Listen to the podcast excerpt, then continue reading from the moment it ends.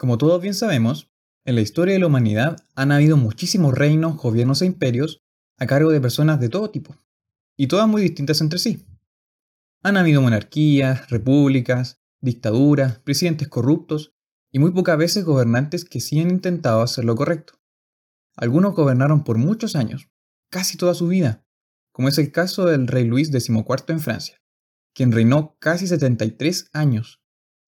Otros por diversos motivos se han mantenido en el poder solo unos pocos días, horas e incluso minutos, como fue el caso del hijo del rey de Portugal en 1908.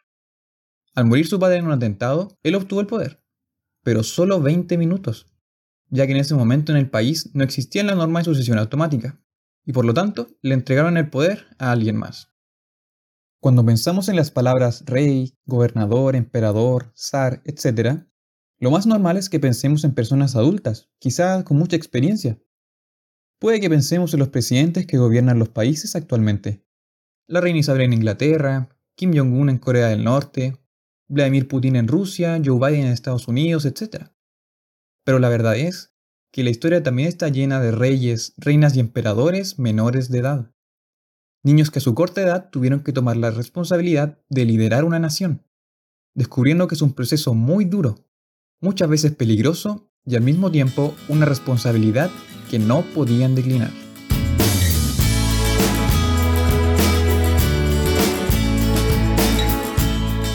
Hola a todos, mi nombre es Bastián Zamora y les doy la bienvenida a un nuevo episodio de Algo para Reflexionar, el podcast para jóvenes y jóvenes adultos de IDAM. Déjenme darles unos ejemplos de reyes y reinas que tuvieron que tomar el cargo a su corta edad. España 1665. Carlos II, con tan solo cuatro años, hereda el trono a consecuencia del fallecimiento de su padre. Egipto 1334. Tutankamón, con nueve años, se convierte en faraón. China 1908. Henry Puyi, con dos años de edad, es nombrado emperador de la dinastía Qing. Escocia, año 1542. María I ostenta el cargo de reina teniendo seis días de nacida. España 1833. Isabel II, antes de los 33 meses de vida, toma posesión de la corona. Y la lista sigue y sigue. Son muchos los niños que a su corta edad, algunos con días y otros ni siquiera habiendo nacido aún, sin culpa alguna, adquieren una responsabilidad gigantesca, dirigir y sustentar una nación. Pero cabe destacar algo importante de estos casos. Todos estos reyes, reinas o gobernadores tuvieron que asumir estos cargos por situaciones muy específicas. La muerte inesperada, destitución, desaparición, exilio del rey anterior, o que simplemente eran ellos los siguientes en el árbol genealógico de su familia real y no tenían hermanos o tíos.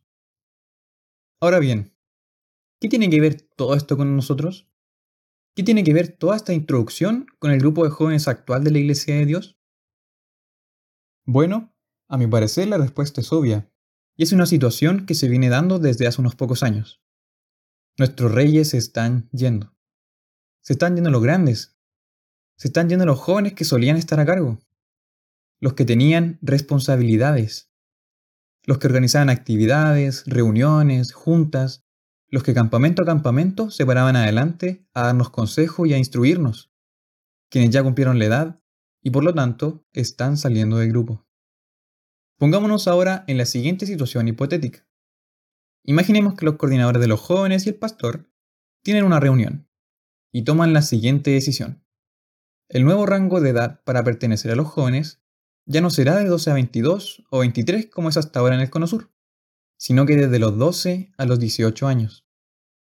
De los 12 a los 18. ¿Qué pasaría después? ¿Qué pasaría con el grupo de jóvenes? ¿Cómo sería el siguiente campamento o qué pasaría durante el año? ¿Quiénes quedarían a cargo? Habría que armar nueva directiva, se necesitaría quienes trabajaran en el boletín, en el Instagram, se necesitaría gente que organizara las reuniones, gente que dé miniconferencias, que organice juntas, gente que dirija, se necesitarían nuevos reyes. ¿Quiénes tomarían la responsabilidad? Ahora, todos sabemos que gracias a Dios, las cosas no son así de tajantes ni repentinas. Pero aún así lo que está ocurriendo dentro de este grupo deberíamos tomarlo como una señal de alerta. ¿Se están yendo algunos de los grandes? Sí. Y así como salen, otros entran. Y así como quedan responsabilidades en el aire, se necesitan reemplazos. ¿Estamos dispuestos a tomar las responsabilidades que están dejando? Este podcast no tiene ningún otro motivo más que hacernos reflexionar. Reflexionar acerca de cuál es mi responsabilidad dentro del grupo de jóvenes, y en especial a los que están debajo de los 18 años. Debemos tener conciencia de que a medida que crezcamos, tendremos más y más responsabilidades dentro del grupo de jóvenes y dentro de la iglesia. ¿Cuál va a ser mi actitud frente a eso? O más aún, ¿cuál es mi actitud con las responsabilidades que tengo hoy en día? ¿Recibimos estas oportunidades con alegría o son simplemente una carga? ¿Qué hago en mi diario vivir sabiendo que posiblemente las responsabilidades aumentarán en vez de disminuir? ¿Me estoy realmente preparando para cuando vengan más oportunidades de servir? ¿O estoy solo enfocado en mí mismo? Dios necesita jóvenes comprometidos, gente de confianza, personas que estén dispuestas a anteponer a los demás antes que a sí mismos, jóvenes que tengan clara y sepan usar la herramienta del servicio. Se necesitan luces que sigan alumbrando lo que queda del camino antes de la venida de Cristo. Se necesita gente preparada. No como los reyes jóvenes que mencioné hace un rato, niños que de un momento a otro se vieron ahogados hasta el cuello de responsabilidades y no estaban preparados para ello es ahora, en los servicios de sábado, en las fiestas santas, en los campamentos de jóvenes e incluso cuando compartimos entre nosotros y con las personas mayores, donde estamos recibiendo esa preparación, ese entrenamiento y esa instrucción. Casi la mayoría, por no decir todos, de esos gobiernos dirigidos por niños, no duraron mucho. Hubo golpes de Estado, algunos murieron a los pocos años por diversas razones, otros tuvieron que ceder su lugar a otra persona, porque su país estaba cayendo en una enorme crisis. No sabían gobernar, eran solo niños. Ninguno tenía esa preparación, y mucho menos el sentido de responsabilidad. Adultos, jóvenes adultos, jóvenes grandes, a los que les queden dos, uno, este sea su último campamento.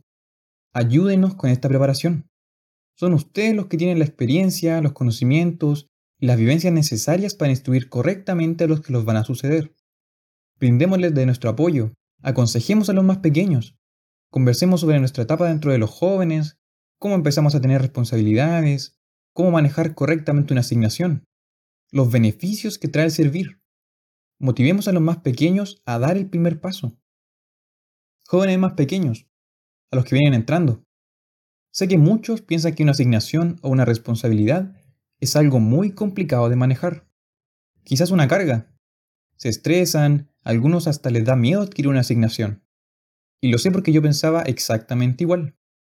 Yo iba a las fiestas, al campamento y a las actividades de jóvenes solo a pasarla bien, a desconectarme del colegio y de los estudios, a ser servido por los demás. Tenemos que cambiar ese chip que viene por defecto en el humano, de que todo gira en torno a nosotros. La iglesia la hacemos todos.